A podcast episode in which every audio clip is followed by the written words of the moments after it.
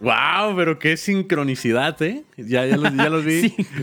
Oigan, ¿cómo están todos nuestros amigos de aquí de T Proyecto, el podcast? ¿Cómo están? ¿Cómo la están pasando? Esperemos que están muy bien.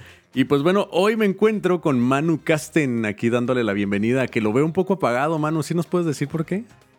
¿Qué onda? No voy a comentarlo a detalle por respeto a la audiencia, pero ando malo. Ando un poco desvelado. Pasé una mala noche por, por un malestar. Omicron, cron, Pero bien, contentos. No, no fue Omicron, cron, cron. Todo la, he librado. Me siento como Neo de Matrix. Oye, ni siquiera. Hay gente más cercana a mí cayendo y yo así. Oye, ni siquiera el, coronavirus normal, ¿no? El primero. Ni el, ni el original, ni el Delta, ni el Omicron, ni el Pokémon, ni ninguno me ha dado, güey. Megatron. ¿No?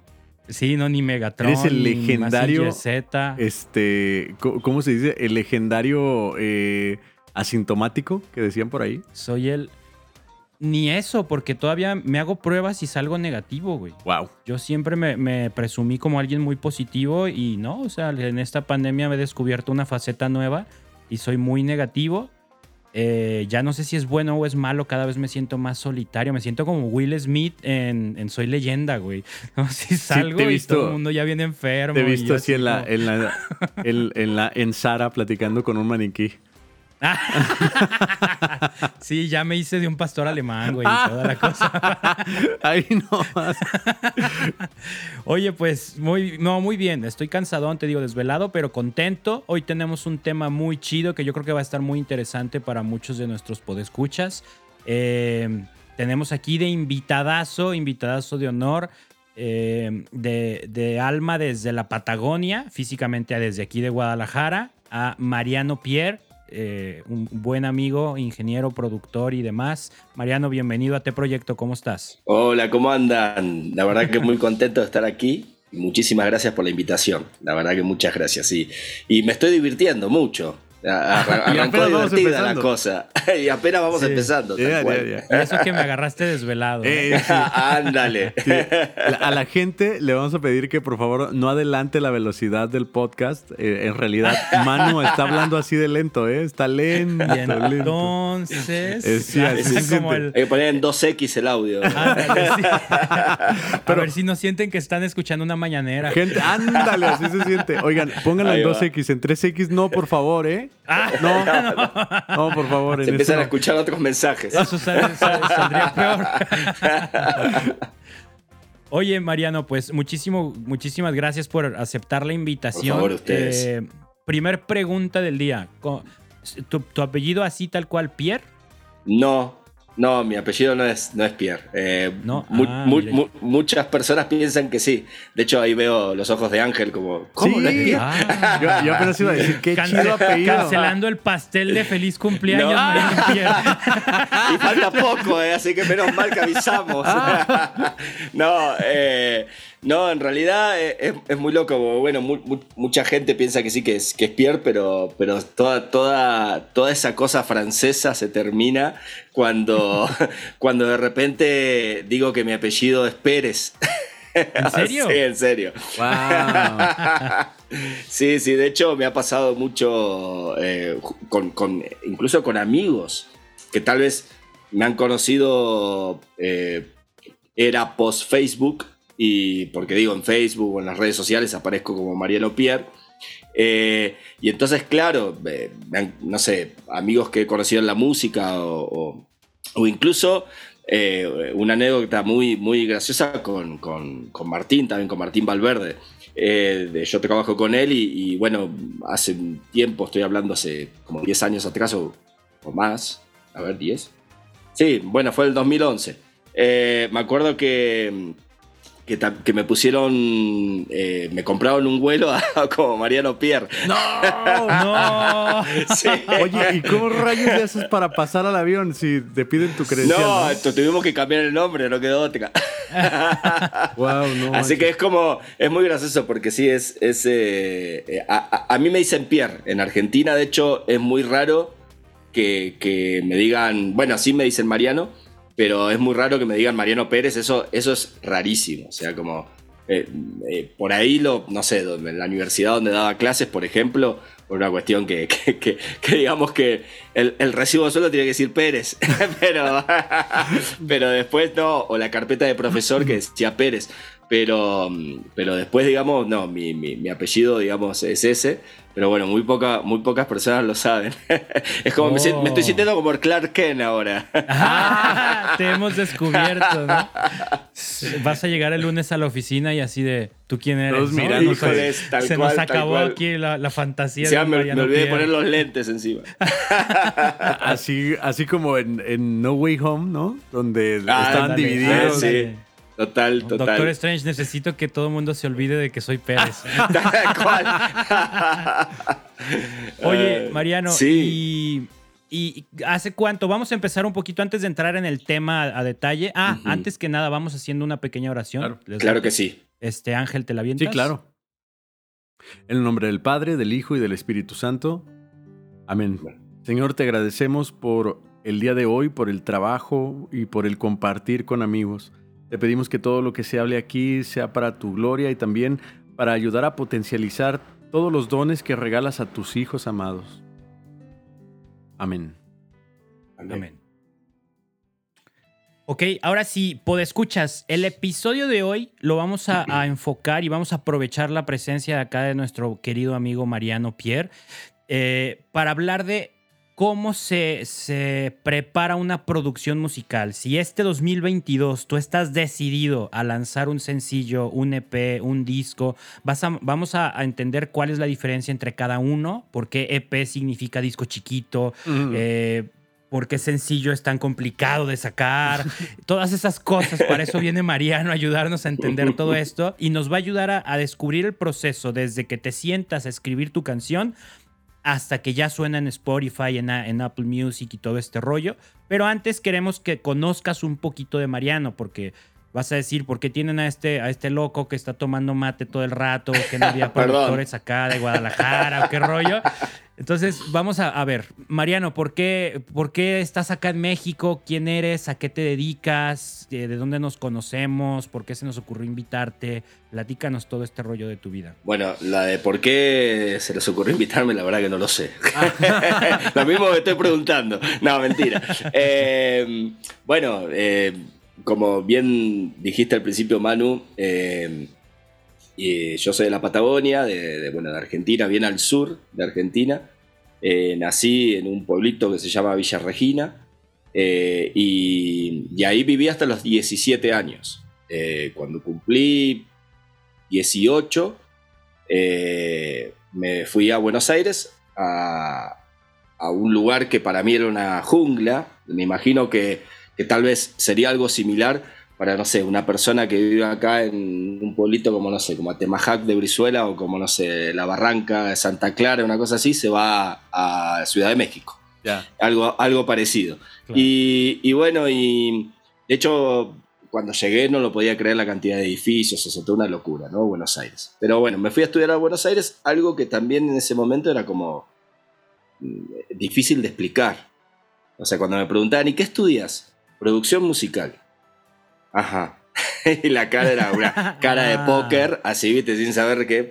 Y, y bueno, eh, eh, todo este era un mundo nuevo en ese entonces, más allá de que se conocía el mundo del productor, eh, gracias a, e incluso ya venía desde, los años 60 o, parte de 50 también, gracias, bueno, en los 60 ni hablar, gracias a George Martin, ¿no? Con los Beatles, pero, pero bueno, era todavía a nivel académico era un mundo nuevo, digamos, estoy hablando los 2000. Eh, y ya había, eh, digamos, eh, carreras, pero eran como muy nuevas. Y, bueno, me, fui a, meter en ese mundo que la verdad que agradezco, además de agradecer a Dios, agradezco a mis padres, o como les decimos en, Argentina, eh, acá les dicen jefes, nosotros decimos eh, viejos. Eh, agradezco a ellos porque fue en un momento difícil del país, donde el país estalló económicamente, y, ellos me bancaron no solamente, o sea, además de esa situación, sino que además también de una carrera que no tienen ni idea de ellos qué era lo que estaba estudiando. Así que bueno, estudié eso, estudié producción musical, después estudié producción multimedia, porque mi sueño era en ese momento, o por lo menos mi, aspiración era hacer música para cine. De hecho, después tuve la posibilidad de hacer eh, varias, varias ahí de músicas para, para, cortos y para un largo también y, bueno para algunas algunas animaciones.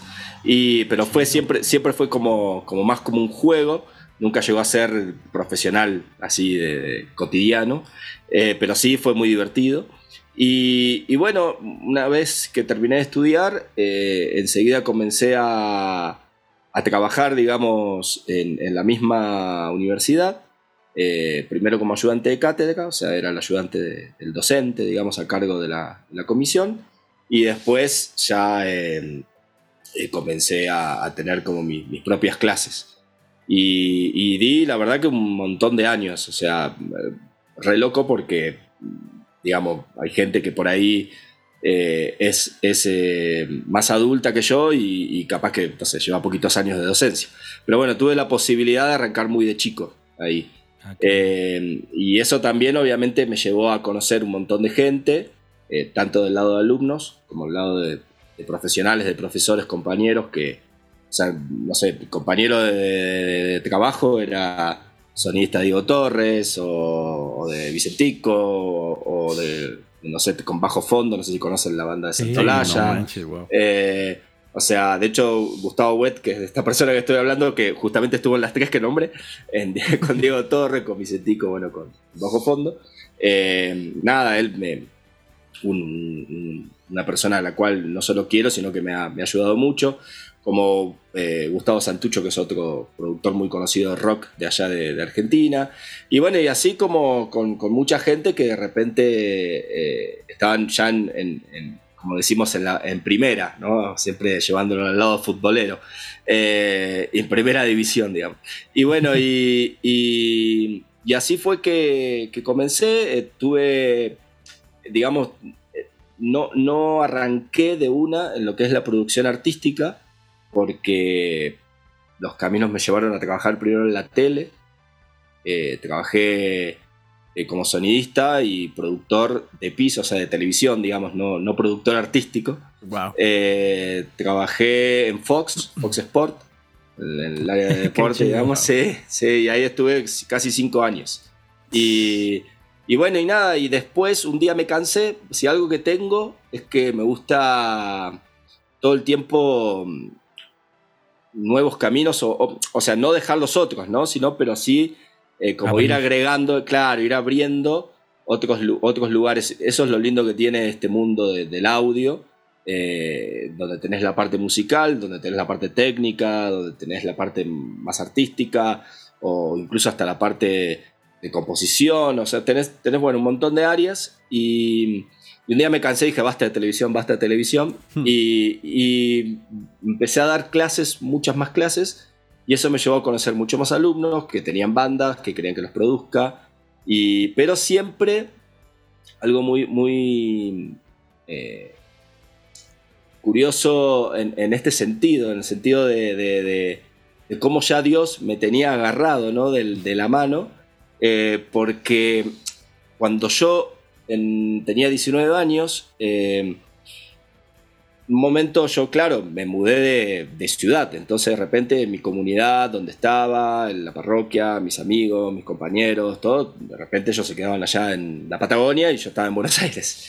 Y así fue que un día voy a misa eh, y ahí en misa conozco a uno de mis mejores amigos hoy en día, que tal vez lo conozcan, a Jonathan Narváez. Ah, claro. Y, bueno, y con Johnny manejábamos el coro de esa parroquia eh, también ahí estaba Ale Zavala, que era el baterista de Danny Poli. Eh, y entonces estábamos, y, eso me llevó a conocerlo después a Dani, eh, incluso a trabajar con él. después empecé a trabajar en una empresa que era de, sonido, pero también tenía un estudio de grabación, de, también de, de un muchacho siempre, digamos, hacía todos los festivales católicos. Entonces también ahí empecé a conocer otras bandas, una banda llamada Kerigma, no sé si la conocen, muy mm, buena banda. bueno, ellos pude hacer su disco también, la verdad que eh, una, alegría porque canciones hermosas. Y, así me llevó a, de repente eh, meterme más en, lo que quería, porque en ese, en, ese momento era como que estaba viendo y para dónde iba y qué acá y esto. Y bueno, y, así, gracias a eso, después todo eso me termina llevando aquí a México, porque conozco a Martín, eh, a Martín Valverde, en una gira, resulta que en el 2011, eh, Martín cumplía en ese entonces 30 años con la música. Y, hacía una gira muy importante por Argentina, y el guitarrista de él en Argentina es Jonathan Narváez. Entonces, eh, de repente le preguntan a Johnny, che, ¿no conoces un, ingeniero de audio que, nos, nos, pueda operar todo el show, todos los shows? Y bueno, y ahí fue que me recomienda a mí. Y fue un, loco, un arriesgado, porque, ¿cómo me va a recomendar? Yo no hacía, no operaba en vivo. O sea, yo no... No, yo no, o sea... Light to tape en televisión. Sí, Sí, no, no, trabajaba mucho en estudio de grabación en realidad. Mm. Muchos, eh, sí, eh, operaba mucho en vivo de, claro, de, TV, pero, pero había hecho, no sé, en mi vida 10 shows eran muchos, se había hecho. Claro, que es, una eh, dinámica muy diferente. Totalmente diferente. Oye. Además, yo venía, yo venía, mi cabeza venía, perdón, de, tipo el, el, chip que yo tenía era, no, sonido en vivo, adrenalina, locura, eh, no, no, por favor, no. O sea, era como, como que no, ¿viste? Y, bueno, y, nada, y cuando me dice eso, obviamente dije Martín, ¿no? Martín Valverde. Yo ya lo, conocía, de hecho, curiosamente había sido el, primer show que fui de música católica. Fue un show de Martín que fue con Dani Poli en el año 2002, creo, una cosa así. Y en Buenos Aires. Y bueno, y, y nada, ¿viste? Dije, sí, dale, vamos. o sea, yo también un arregado en mi respuesta, ¿no? Y, bueno, sí, siempre me reconocí, no sé si bueno, pero sí muy entusiasta y muy como, como que me gusta mucho el tema de mezclar. O sea, entonces yo, cuando me preguntan, ah, vos sos, vos sos ingeniero de audio en vivo, de sonido en vivo. No, yo, yo lo que les digo, yo mezclo en vivo. Les digo, pero porque, porque mm, a veces hay cosas ya del sonido en vivo que se me escapan un poco. Incluso a veces voy directamente con el ingeniero de audio encargado del equipo y le digo, a ver, vamos a calibrar este sonido, vamos a hacerlo. O sea, sí pongo el, oído, digamos, pero, pero tal vez la parte técnica no tengo la, eh, como la rapidez, por una cuestión que no estoy todo el tiempo con el equipo. Entonces, sí te puedo manejar la consola, te puedo, no sé, mira, voy a poner este compresor porque va a quedar bonito, porque estoy seguro, porque lo conozco, digamos, porque sé ya cómo suena y sé también yo el audio que quiero obtener. Entonces ya, digamos, como que, como que sí, eso lo, tengo. Pero bueno, nada, y así fue que, que, comenzó esa aventura. y, curiosamente hice, hice esos shows, me acuerdo que en el segundo o tercer show que hicimos, creo que en el segundo, se colgó la consola, eran, era la, época donde empezaban a aparecer las consolas digitales, las primeras consolas digitales, y era una consola Presonus, nunca más usé esa marca. Eh, pero bueno, hay otra anécdota después con eso, pero no importa, que, también me pasó con Martín. Pero, pero lo que voy es que... ¿Cómo se mm, prende? ¿Dónde se prende? no, lo peor es que se colgó, se colgó la consola y se mutió el audio. Entonces, no. entonces no, de repente Martín empezó, bueno, eh, hacía gritarle a la gente mientras arreglábamos todo. Estadio, 7500 personas, estadio repleto. No, sí, sí. Y Martín volteando a ver a Jonathan, ¿no? ¿En serio? ¿Fue el que ¿No había otro? tal cual, tal cual. No, no, y, me, acuerdo, no, fue, fue, fue traumático. traumático no, sí, sí, me imagino. Y bueno, y y nada, y después, viste, porque yo hacía shows de capaz que de 100 personas. De repente cuando llegamos a, encima íbamos a la primera provincia, La Formosa, que es una provincia muy chiquita de, Argentina, en el norte, y yo dije, no creo que sea muy grande el lugar, o sea, pero porque pensaba en la cantidad de gente que no, vino gente de Paraguay que está al lado, de Brasil que está al lado, de Uruguay, de... Claro, 10.000 personas habían. Yo, mis piernas eran esto. Sí, sí, Temblaban. Quiero volver a Fox. Quiero volver a Fox. Sí, quiero aguante la tele. Aguante la tele. Aguante la tele. Aguante la tele. sí, sí. y bueno, nada, así empezó mi historia. Conociéndolo a Martín, ya al, siguiente año, esas cosas de Dios eh, hicieron que, que, haga dos shows con, con él, uno en Colombia, bueno, dos shows, dos giras, perdón. Una en Colombia de como de cinco shows y otra en, en Bolivia. Y, y bueno, y, y, después, cada vez que venía a Argentina, digamos, eh, eh, trabajaba con él, siempre él me llamaba. Eh, así venga con la banda grande, o sea, con toda la banda, o, por ahí venía él solo. Una vez me acuerdo que hasta lo ayudé con unas charlas que vino con Lisi para matrimonios. Y bueno, y, y en el 2018 que justamente fue con la banda eh, base, digamos, fue con, bueno, con los argentinos nada más, mm. en ese entonces, porque estaba Kiki, eh, con Gise y con Mati. Y, bueno, y ahí yo me sumé también, hice, incluso hubo un show en el cual me dijeron, mira, Mariano, o sea, no, no, hay presupuesto, así que no, no vengas. Era en Corrientes, justamente la ciudad natal de, de los chicos. Y, les dije, no, no, si me consiguen, no sé, si me pueden pagar los pasajes, digamos, yo voy y no, no cobro nada. O sea, yo la verdad que lo quiero hacer, porque para mí es, eh, es una alegría enorme y también de alguna manera siento que estoy ayudando, ¿no? Contribuyendo a, que ese mensaje de Martín llegue a, todas las personas de la mejor manera posible. Entonces, eh, y ahí fue que empezó la idea, Gise me empezó a picar un poquito con, eh, con México. y, yo justo estaba en un momento donde no quería saber más nada con Buenos Aires. Ya estaba saturado, estaba, ya había decidido volverme a la Patagonia, aunque sea un año, a borrar mi cabeza. Gracias a Dios estaba trabajando muchísimo, estaba haciendo muchas cosas, pero no quería saber más nada. Y entonces ahí fue que Martín me hace la propuesta. Y, y fue muy curioso porque cuando me pregunta, me dice, bueno, ¿qué pensás? Le digo, sí. Sí que... No, que sí, voy. No, pero pará, pensarlo. O sea, sí. el problema, me lo, podés. No, no, ya está, ya lo, decidí. le digo. es que sentí algo adentro, esa cosa bonita que siente uno cuando, cuando realmente está, está decidido, ¿no? Y, y, no sé si era el Espíritu Santo, si era Dios, si era. No sé, pero sentí que, que digamos que que sí, que tenía que hacerlo. El impulso no me de decir que sí. Sí, y, no me arrepiento. Ah, Acá estamos. Eh, eso fue 2018 entonces. 2018, 2019 ya llegué aquí a, a Guadalajara. Y, o sea, te tocó un año de conocer México sin pandemia y, dos años encerrado. Y después dos años de conocer mi casa, los rincones. Llevo dos años pensando dónde poner esas cositas que tengo aquí colgadas. Eh, ahí va, sí, sí. De hecho, esas que están ahí. Antes, estaban de este lado. Ah. Han estado en toda la casa. Para variar, la, la cambié de lado. Sí, sí. No, pero bueno, tengo, así que tengo un gato que recién se acaba de despertar. Ahí anda, ahí si lo ven por ahí, no se asusten.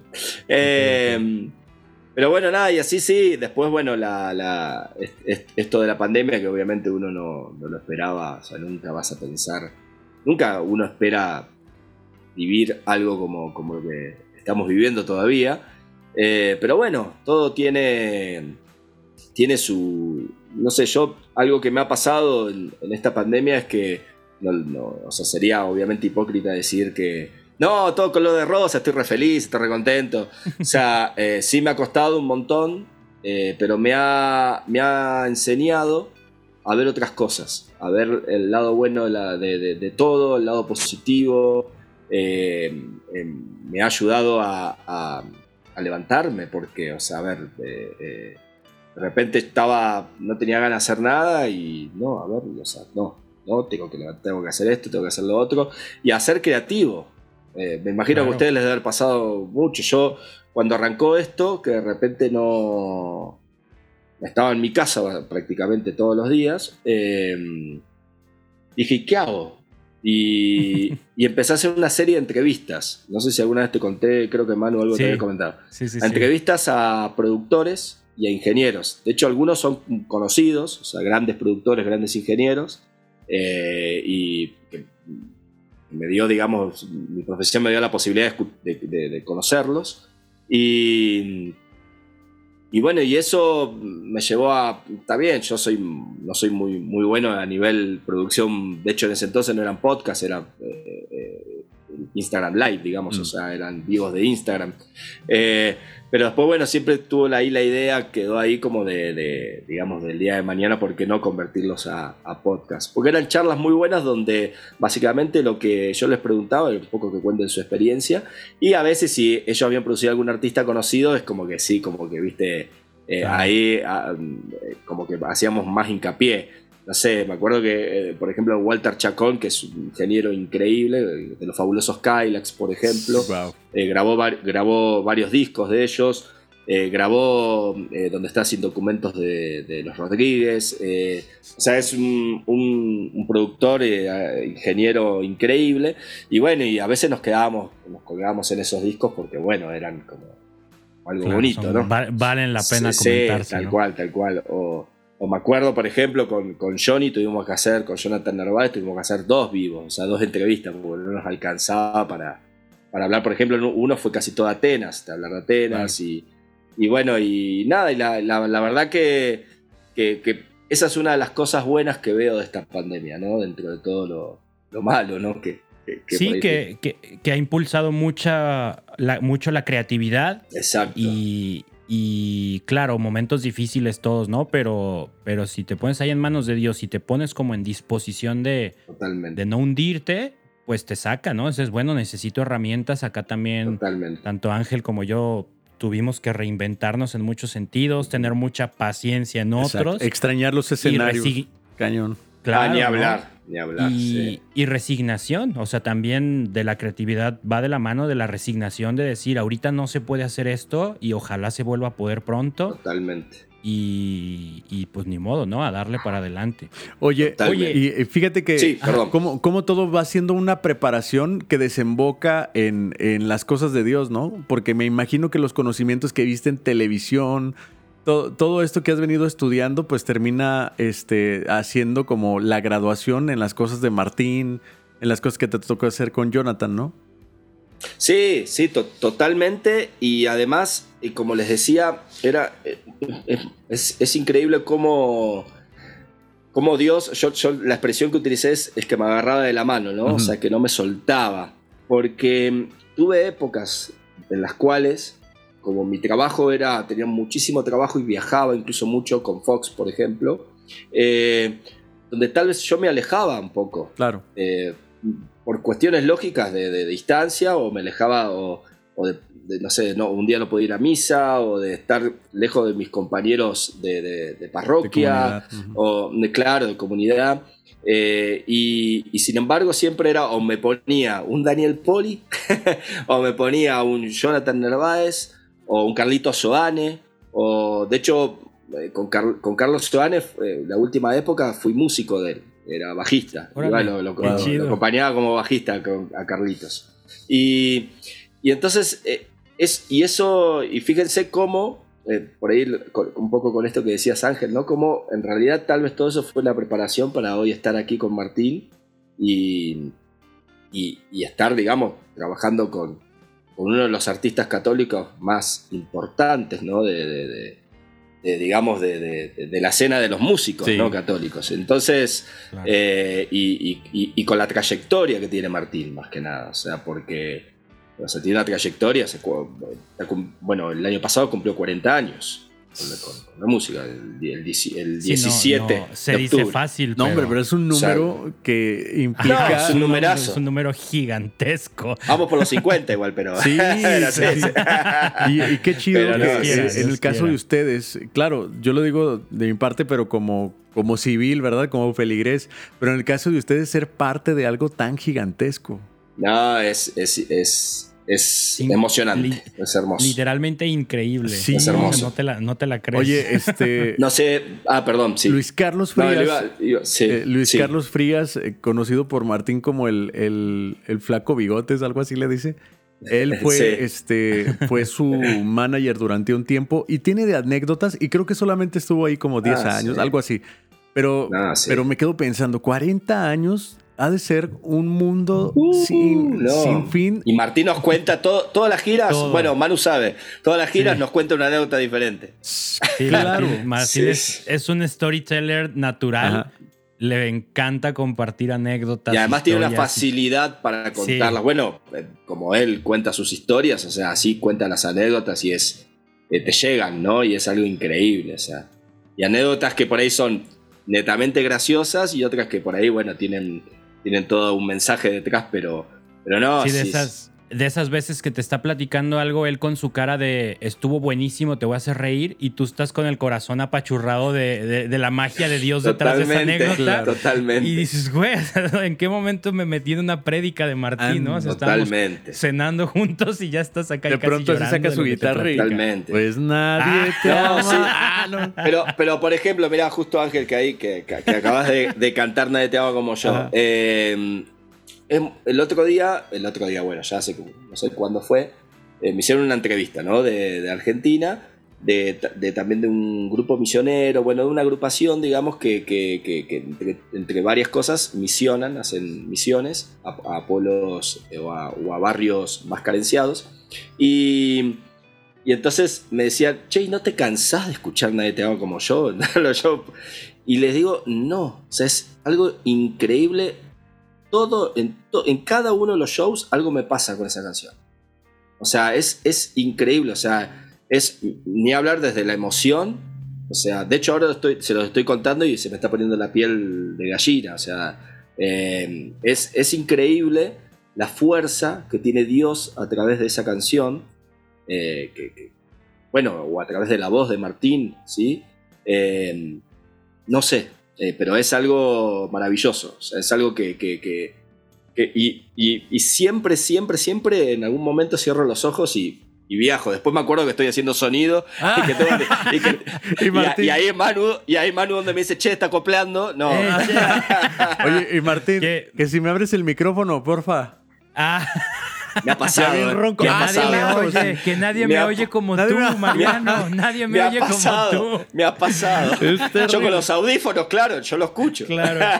que ahora en, la última, en el último concierto que dimos, me pasó algo similar. Que yo estaba eh, en medio del concierto, en la prédica de No se han ido del todo. Ajá. Y yo estaba pensando dije, qué bonito el... Porque un amigo justo me hizo esa pregunta de, oye, ¿no es aburrido tocar el mismo repertorio cada concierto? Y le decía, es, no, o sea, es que es algo mágico realmente, ¿no? De entrada son canciones que uno ha hecho suyas como fan, como feligrés, como creyente.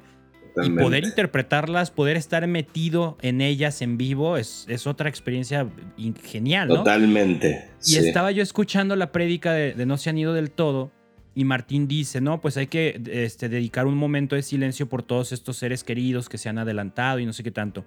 Y me quedé pensando así como, mira, mínimo de esta experiencia de estar con, con la banda, yo me llevo que, eh, o sea, ya, ya el mínimo así, que cada concierto me acuerdo de mi papá, de mis abuelos y rezo por ellos un ratito. Cosa que antes de estar con Martín se me podían ir meses sin acordarme, ¿no? Qué lindo. Y dije, eso, eso ya es ganancia. Y estaba yo en eso cuando ya debíamos de entrar. o sea, escuché a Mati contar acá. Yo no digo nada. Y, la, canción entra, eh, la canción está en seis, en seis octavos.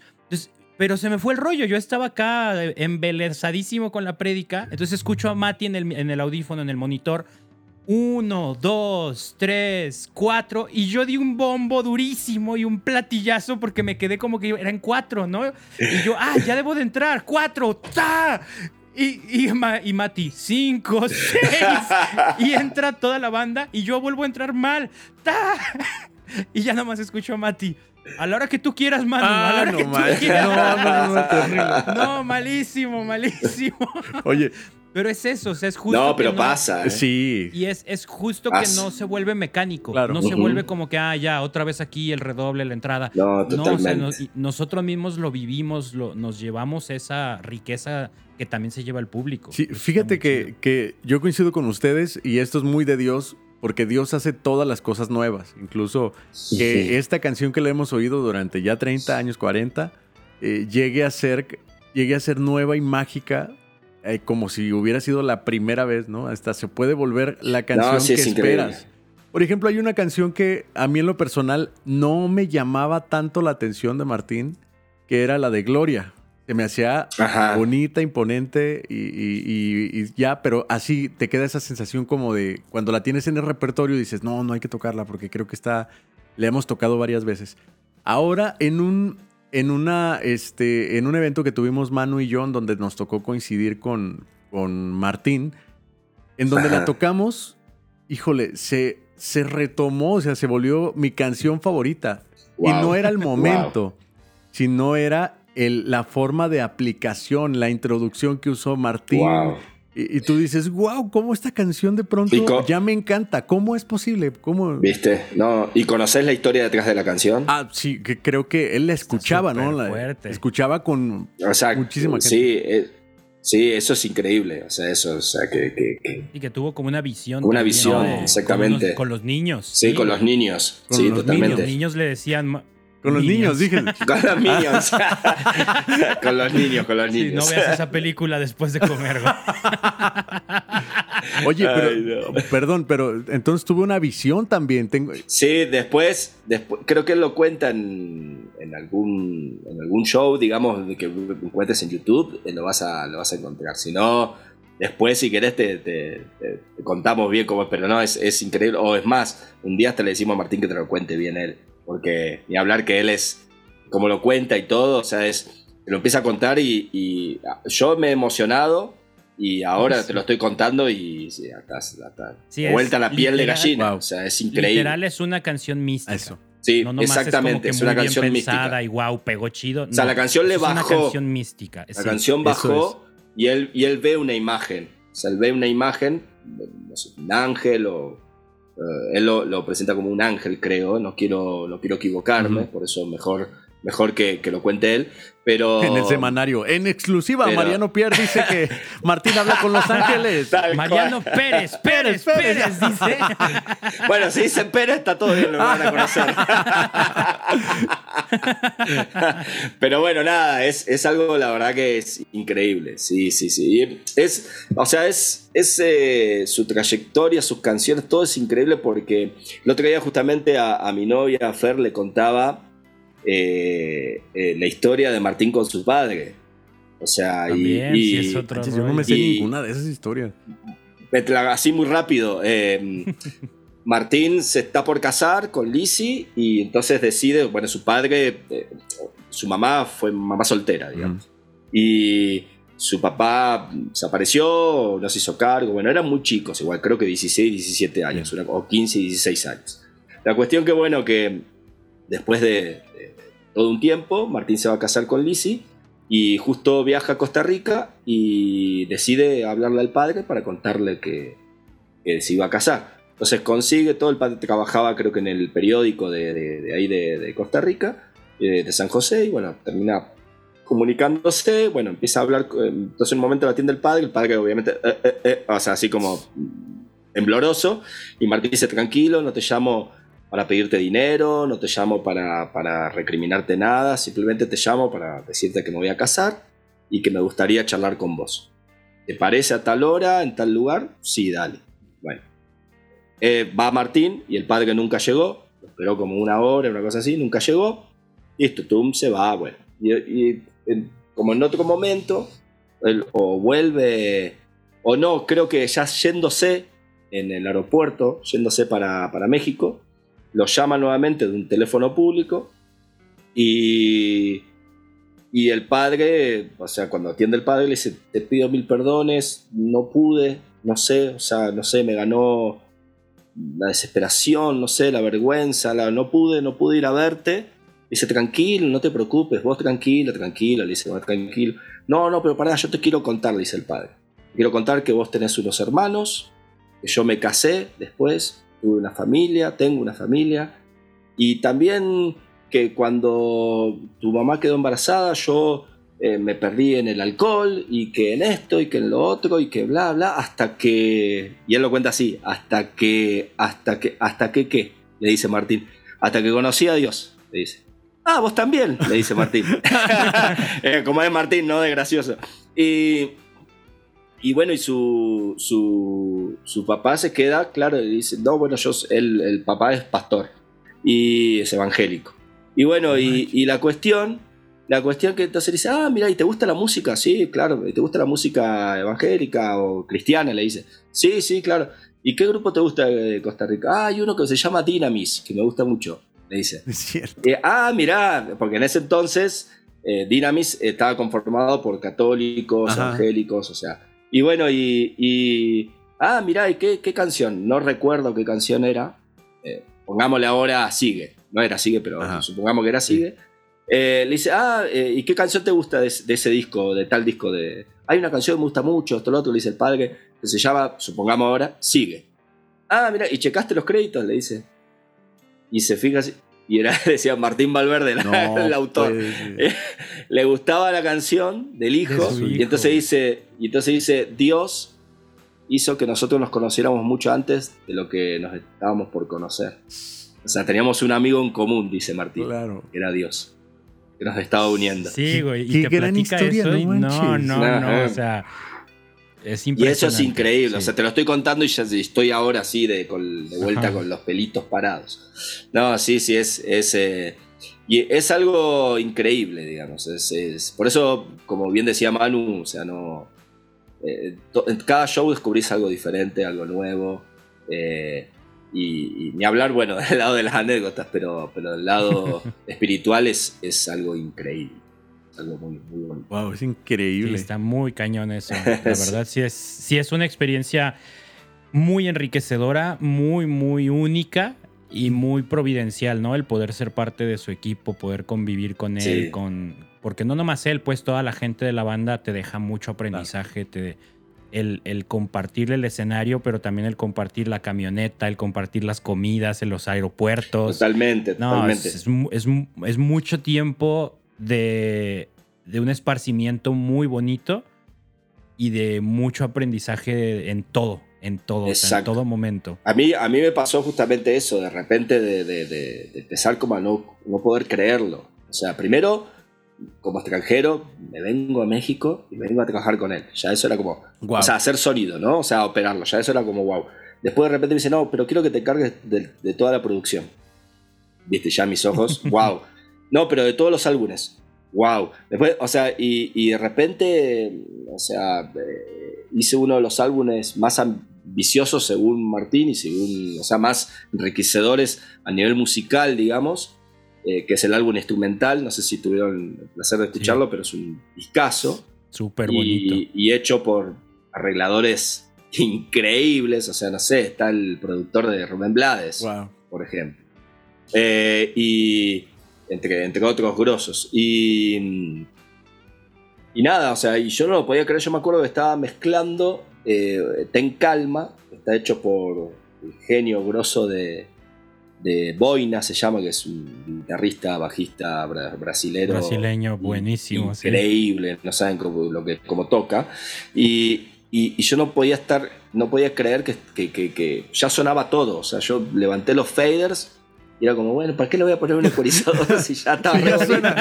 Metías las manos y o sea, que ensuciabas, ¿no? Así como Claro, totalmente. descompuesto por Mariano. es más, tenía, tenía, ganas que pongan desmezclado por Mariano Así que bueno, nada. Y, y, o por ejemplo, eh, el diario de María, que está grabado con muchos instrumentos, eh, digamos, eh, o me vas a ayudar, Manu, eh, no, me acuerdo los nombres, pero instrumentos que tienen que ver con Tierra Santa o con... El, ah, claro, sí, sí, sí, ¿Cómo se llama? El, el lud. El lud, ahí está, exactamente, como lud. O sea, que, ahí estuvo eh, metido Bernardo Berna Quesada, eh, que buenísimo Tico, otro, bueno, él fue percusionista de Rubén Blades también, tocó con, bueno, con Martín mucho tiempo. Y, y nada, o sea, y, todas tienen una, una, una idea eh, diferente en el sentido de, qué es lo que querían, digamos, eh, el arreglador poner sobre esa canción o cómo arreglarla. Eh, diferente, pero a la vez, cuando las escuchás como disco, digamos, es como un viaje, un viaje musical, espiritual, que, que cerrar los ojos y, no sé, a mí me pasó eso. y de de, sentirme, uy, acá estoy, acá, acá estoy allá, acá estoy acá. Y, como uno sabe las letras, eh, es como que se refleja muy bien lo que, lo que interpretaron, digamos, desde lo instrumental eh, con respecto a lo, que, a lo que la canción quiere reflejar, ¿no? Eh, me acuerdo la de Kiki, la de Kiki, por ejemplo, él quiso hacer como una especie de soundtrack. suene, creo que fue. No sonido del todo, me parece la de Kiki. Mm. creo que fue no sonido del todo. Y, y, nada, y, en un momento tenés como la parte, él quiso, y, se, la parte que no sé, que llegan al cielo, entonces se, se, escuchan como unas trompetas, se escuchan como, como un sonido mucho más ambiental, más celestial. Más triunfante. O sea, más, eh, más triunfante. O sea, eh, de repente, y, todo eso, y, ojo que él también me lo dijo, no es que, o sea, cuando uno lo escucha, digamos, eh, a mí me pasó de, escucharlo y, sentir eso, y después Kiki me dijo, ah, qué bueno, porque quise demostrar eso, me dijo. Entonces, entonces, claro, entonces, eh, y eso es maravilloso. Eh, la verdad que, que, poder participar de, algo así es, o sea, yo, yo estoy feliz. Y ahora estamos con un nuevo álbum ahí también, que se viene que que va a estar muy, muy, muy modito y que tiene que ver con, con Nadie te amo como yo, digamos. Súper bien. Así que sí. Oye, pues vamos a lanzar este, esta primera hora como episodio especial anecdotario. muy bien. Porque si se mete acá un productor a decir, ah, este episodio va a estar bueno y una hora de, anécdotas, nos va a mandar a la fregada. Entonces vamos a sacar el episodio especial anecdotario con Mariano. Yo, por mí hablemos dos, dos mil horas. Ah, Estoy feliz. Perfecto. Oye, y ahora sí, entonces vamos a lo que en teoría es el tema del día. La, pregunta con la que queremos empezar, Mariano, es ¿qué, qué, cuáles son los primeros pasos? ¿no? Decía Ángel, eh, tienes tu canción, tienes tus dos, tus dos versos, tus coros, tus cuatro acordes. Y eso es ya tener una canción, porque muchos músicos, ciertamente creo que va por ahí la pregunta, decimos, ya, ya está lista la canción, llegamos al estudio, según nosotros ya vamos a grabar, y el productor muchas veces es de, oye, pero aquí no cuadra bien la armonía, aquí no suena tan bien, no tienes nada de intro, ¿cómo estás acabando? Ah, muy bien. Está buena la pregunta. ¿Qué considera el productor ya tener la canción? sí, eh, bueno, más allá de, lo que es, eh, podríamos decir, la fórmula de la canción o, la, estructura de la canción o, todo lo que la canción tiene dentro, como la armonía, el, ritmo eh, o la estructura.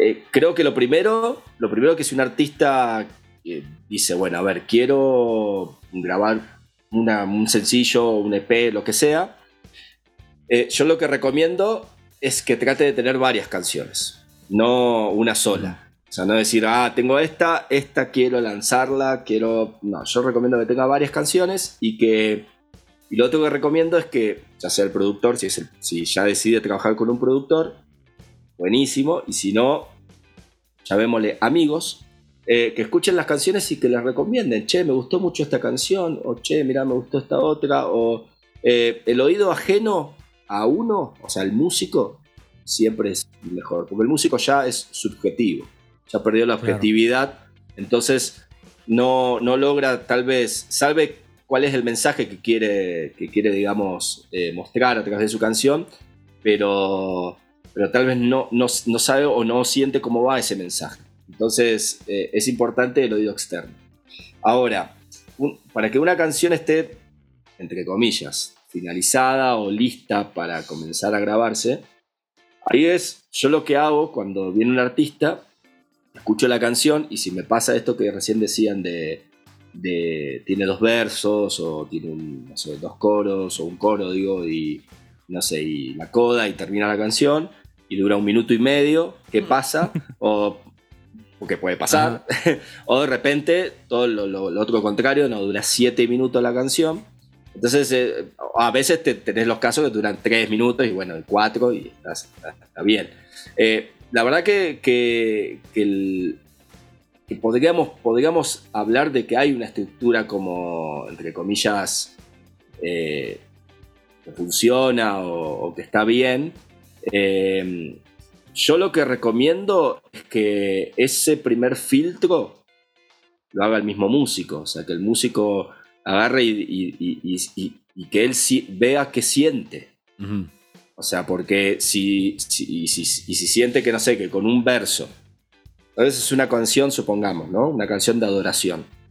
Una canción de adoración no necesito eh, tener mucha letra tampoco, eh, o, muchos versos. Eh, una canción de adoración yo creo que el coro es, la fuerza de esa canción, el mensaje, el mensaje, digamos, que, que, uno quiere de Dios, ¿no? Que, se refleje y que quede y que esté ahí.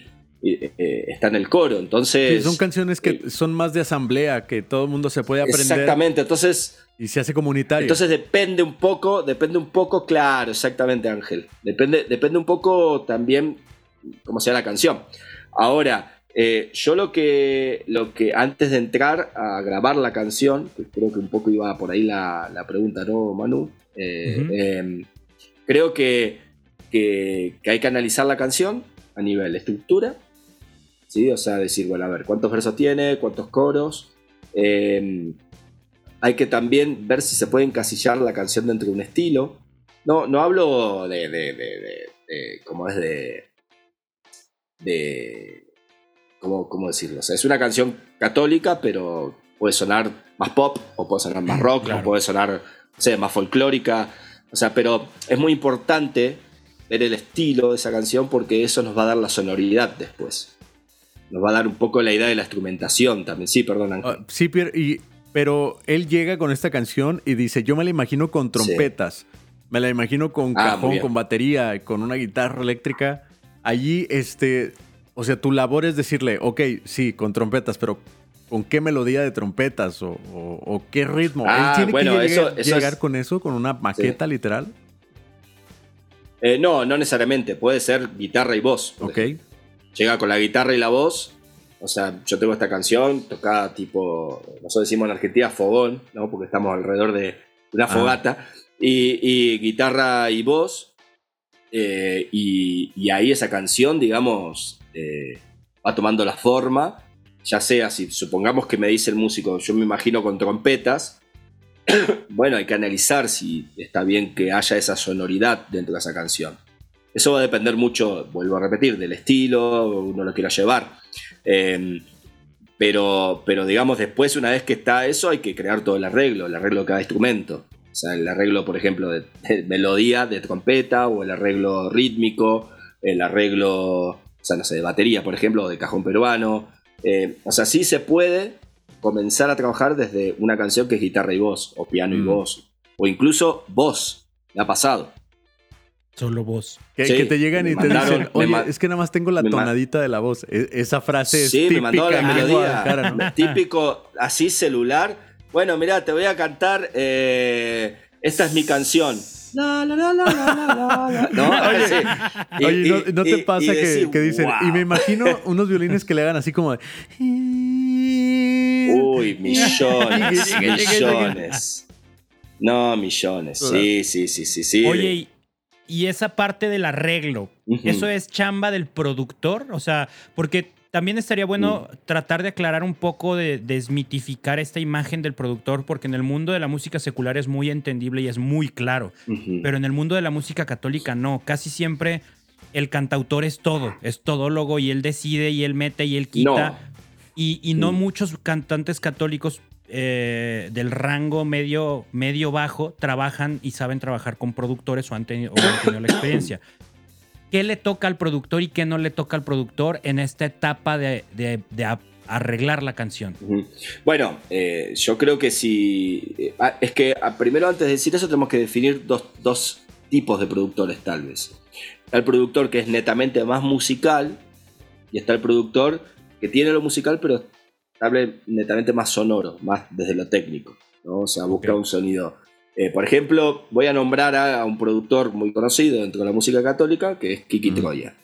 Kiki, por ejemplo, eh, él eh, es un productor en el cual se involucra absolutamente en toda la canción, en todos los arreglos. él tiene también la capacidad para hacerlo. O sea, porque también hay que tener la capacidad para hacerlo.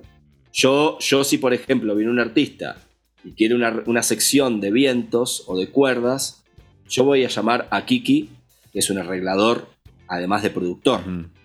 ¿Sí? Eh, pero porque yo como productor tengo que también tomar la decisión de que yo no puedo llevar a cabo eso. Entonces tengo que delegar o tengo que buscar. Y direccionas lo que, la, la idea. Exactamente. Ahora, me ha pasado que el músico es un músico profesional y el mismo músico hace el arreglo, como recién decías Manu, de que tal vez se involucra en todo.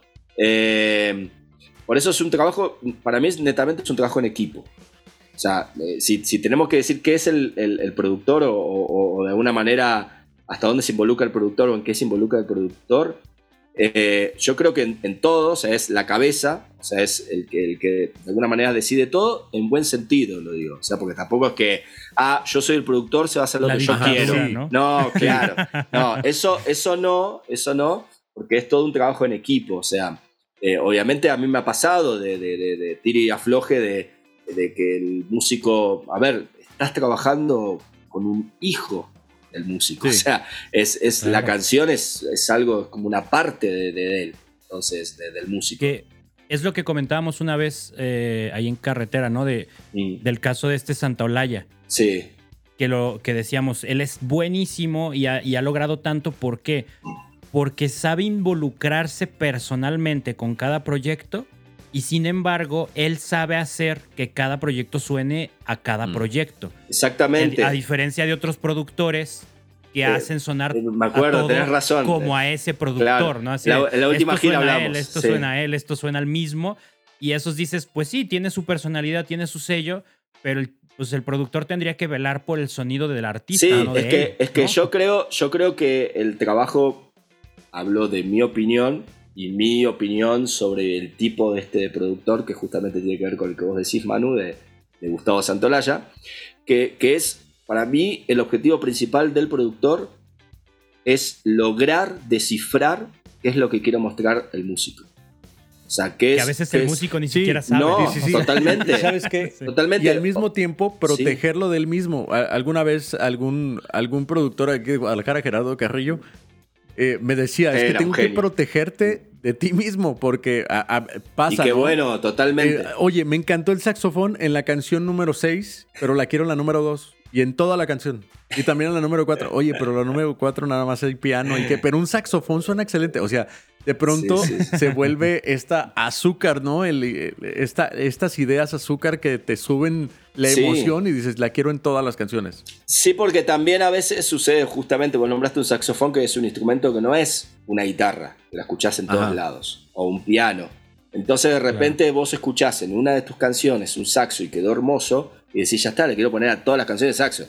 O sea, pero porque, porque de alguna manera es algo nuevo para vos, es una sonoridad nueva. Es, Viste como esa frase, no sé si aquí está, esa frase de, de, eh, en, México de, niño con juguete ah, nuevo, ¿no? Exacto. o sea, bueno, es, es, es, algo así parecido. O sea, como es algo nuevo para vos, lo querés todo el tiempo y lo querés en todos lados. Entonces, es verdad lo que, lo que dice Jera, lo que te decía Jera, de que te tiene que proteger, porque sí, o sea, de alguna manera es que no te engolosines, ah, ¿no? O sea, eh, pero sí, totalmente. Eh, y volviendo con, esto de, de, lograr, digamos, descifrar qué es lo que tiene el músico para mostrar, eh, o, mejor dicho, qué es lo que tiene el músico para explotar, porque, no sé, o sea, caso puntual justo de, por ejemplo, de algo, algo que a mí se me viene ahora a la mente, habría que preguntárselo a Jonathan Narváez, pero un caso, para mí un ejemplo muy claro es Johnny con Atenas. O sea, eh, encontró en Atenas, en la voz de Atenas, una claridad de cómo transmitía Atenas con el canto. Entonces, de repente, él lo único que tuvo que hacer es acompañar esa mm. voz. Pero, pero, lo principal, se escuchan todas las producciones que hizo Johnny, no las últimas que, digamos que las hizo eh, Francesco, eh, guitarrista de Atenas hoy en día. Eh, si, escuchan, digo, o sea, no quiero hablar de Francesco porque no lo conozco tanto, o sea, sí lo he visto, he charlado, pero no, no, conozco su trabajo. pero si escuchan, van a ver que hay mucho acompañamiento, o sea, Johnny dijo acá, lo más importante o, lo, o el color o, el mensaje está en cómo canta Atenas. Entonces yo tengo, que, tengo que acompañar eso. Entonces, fíjense que los, los instrumentos que suenan son instrumentos que no molestan a la voz, no hay melodías sobre la melodía de la voz, eh, hay armonías, eh, digamos, sí ricas, pero no, no como muy grandotas, no hay mucha instrumentación. Fíjense que no hay mucha instrumentación. Nada, nada le estorba la voz, nada. De hecho, creo que las mejores canciones de Atenas son las que piano y voz. O sea, de repente las escuchás y decís, wow, o sea, me llegó al corazón, ¿no? Y, que es me, suena esto que estás diciendo, mm. que es como, como la anécdota que dicen, creo que era de Miguel Ángel, que, le ponían el pedazo de mármol enfrente. Y que él decía, yo ya vi la, la, la, estatua, la, estatua, la imagen, y solo tengo que quitar lo que sobra. Totalmente. No, es como que a ver qué hago aquí, qué se me ocurre. No, o sea, él ya vio la imagen, quito lo que sobra y ahí está ya. Yo creo que más a, a, eso me suena el productor, ¿no? El, a ver qué tengo, lo veo, ya vi que tengo, tengo una voz súper dulce, súper bonita, entonces quito todo lo de alrededor. O en otro caso, esta voz no luce tanto, entonces quito lo que, lo que no la enriquece para que sí enriquezca lo que le, hace falta. Es ese trabajo artístico minucioso del productor, ¿no? De, hecho, de hecho, a veces eh, está esa confusión de de, agregamos y agregamos y no, y ponemos esto acá y ponemos esto allá. Y a veces es simple, a veces es sacar más que agregar. Oye, como recién decías, este ejemplo. Oye, ¿y cuál, es el, cuál es el, los parámetros a seguir para decir esto sí se queda y esto no se queda? Wow. Es que. Sí. Eh, sí, te entiendo. O sea, ¿te referís, eh, por ejemplo, no sé, en una canción o hablando, no sé, de la estructura. Ahí, te va, te voy a decir de mi. O de instrumentación. Ah, yo, soy súper. Yo soy la más clara referencia de con qué persona puedo llegar a desesperar a quien sea. Porque no sé si cuando terminas de grabar existe este, e, e, este bichito fantasma que de pronto te pica y dices, que me hace que ya lo oigo bien. Quedó, quedó. Se me hace, que, ya quedó bien. Ah, que ya quedó. Va, sí, ¿verdad? Sí, ya. O sea, que quedó bien la canción. Exacto, de una canción. Bien, bien hecho, ¿no? Felicidades, nos vemos mañana. Oye, eh, te la encargo, me la mandas, sí, te la mando. Y ya la vas escuchando. Al día siguiente, ya cuando estás descansado, y de pronto dices, ¿qué rayos hice ahí? ¿Por qué metí eso? O sea, no, no, queda fuera. Existe ese proceso. La escuchas en una semana es peor. Sí, sí. La escuchas en dos meses es peor. exacto. La escuchas en cinco años y es peor. en realidad. más tiempo en realidad, dejes pasar, más ganas te dan de trabajar en un Oxxo. Pero, Híjoles, no sabía tanto, no sé, pero, no, pero, pero eh, está muy bueno lo que decís. Eh, en realidad, hay una cuota de una cosa y de otra. La, una de, las cosas que hay que tener en cuenta es que uno en ese momento eh, escucha la música de una manera, eh, escucha o, le gusta en ese momento cierta sonoridad o cierta no sé, ciertas, ciertos eh, músicos, o lo que sea, digo, a nivel influencias, ¿no? y, que, y que tal vez estoy hablando a largo plazo, ¿no? En, no sé, en dos años no, no te pase eso. Y, no, no, y de repente dices, uy, pero ¿qué hice? ¿Por qué hice esto así? Lo terminé haciendo así. Pero bueno, cuando pasa a corto plazo, como me dabas el ejemplo de, mañana lo, lo, escucho y digo, no, ¿por qué puse esto? No está mal eso. Qué bueno que te pasa, de hecho. Eh, digo, porque, eh, eh, digamos, primero te pasa, o sea, estamos hablando del músico, ¿no? Ahora vamos a hablar del lado del productor. Pero vos como músico, eh, si te pasa eso el otro día, eh, es, digamos, es, algo que a vos te está haciendo de alguna manera una alarma y que, es necesario escuchar y hacer hincapié ahí por qué te está pasando eso. Ahí es donde entra el productor y el productor te va a decir, no, pará, estás, loco ya, o sea, estás escuchando cualquier mm. cosa, en el buen sentido. Eh, ¿Por qué te va a decir el productor eso? Porque el productor es la oreja objetiva digamos. Vos estás tan embebido en la canción, estás tan todo el tiempo en la canción, soñás con la canción, que claro que te va a ser muy difícil o desarraigarte o de repente casarte, por decirlo así, con algo que, no sé, que en el momento te gusta y después decís, mm, no sé si me gusta tanto. Entonces yo creo que ahí es donde viene el productor y el productor decide y dice, mirá, ¿sabes? Esta guitarra que a vos no te gusta, voy a un ejemplo. Esta, esta guitarra que a vos no te gusta, que hace esta melodía, fíjate, esta melodía que, que está haciendo acá, eh, si la sacamos, eh, primero vamos a tener que o inventar otro arreglo, o vamos a tener que poner otra cosa. Pero fíjate que esta guitarra después la podemos, o sea, digo, te estoy dando un ejemplo de que me pasó a mí, con una guitarra justamente. De que, de que la guitarra estaba, ese arreglo de guitarra solo pasaba en un momento en la canción. Entonces el músico me dice, no, pero ¿por qué? O sea, pero le digo, a vos esa guitarra, si, si, yo te, te, muteo la, la, canción, o sea, ¿me la podés cantar? Le digo, ¿la melodía? Sí, claro. Y me hacía, na, na, na. Ok, y está bien, vamos a trabajar en otra canción ahora. No, pero trabajemos en otra canción. Y como a la hora y media le pregunto, che, ¿te acordás la melodía de la guitarra esa? Sí, nada, ¿ves que es importante? Ah. Porque no te lo olvidaste. Porque no te olvidaste esa melodía. Le digo. Entonces, digo, ¿sabes qué vamos a hacer ahora? La vamos a poner en tres lugares más de la canción. así le dije. Así le dije. Me pasó. Digo, es, es muy subjetivo, muy abarcativo, ¿no? Eh, dar como un. como darte como una respuesta, ¿no? Que decir, ah, mira, hay que hacer esto. Depende mucho de la canción, depende del artista, depende del momento. Pero digo, como lo que vos me dijiste recién, Ángel, de llegar mañana y escuchar eh, que algo no te gustó, que algo está mal, eso es algo para que hables con el productor y se termina decidiendo por el productor. El productor lo va a decir, o como el ejemplo que acabo de dar, o tal vez te va a decir, no, tenés razón, sabes que no me di cuenta. Pero eso es algo que. Mm, Inevitable no te puedo decir, eh, sí, no, hay una regla. ¿no? hay una regla, eso voy, exactamente. Una regla, ¿sabes qué es? Es, por ejemplo, que la canción esté siempre a tempo, eh, que, la estructura, si estamos hablando de una canción en la cual el coro es muy importante y que la estructura vaya alrededor del coro, o sea que no, puedo tener cuatro estrofas y después el coro. O sea, no, o, sea, o que pasen dos minutos de la canción y recién viene el coro. Oigan, eso está mal. Eh, hay, hay una canción de Rayleigh Barba. No recuerdo cuál es, si, es la de esta de, que dice como cuchillo en la mantequilla. No sé si es esa. O si es la de Shabadabadabadai. Si la Díganme por favor que la ubiquen más o menos. Eh, sí, más o menos. Más bueno, o menos, una de esas dos canciones. En una de esas dos canciones, eh, solamente en una pequeña estrofa con una velocidad de. O sea, más bien como, como un espacio de, de dos segundos, se escucha un piano en toda la canción. Y cuando lo escuché yo, eh, lo esperaba la siguiente vuelta y pues ya no apareció ese arreglo, pero me quedaba pensando, ¿cómo es que llegan a estas conclusiones?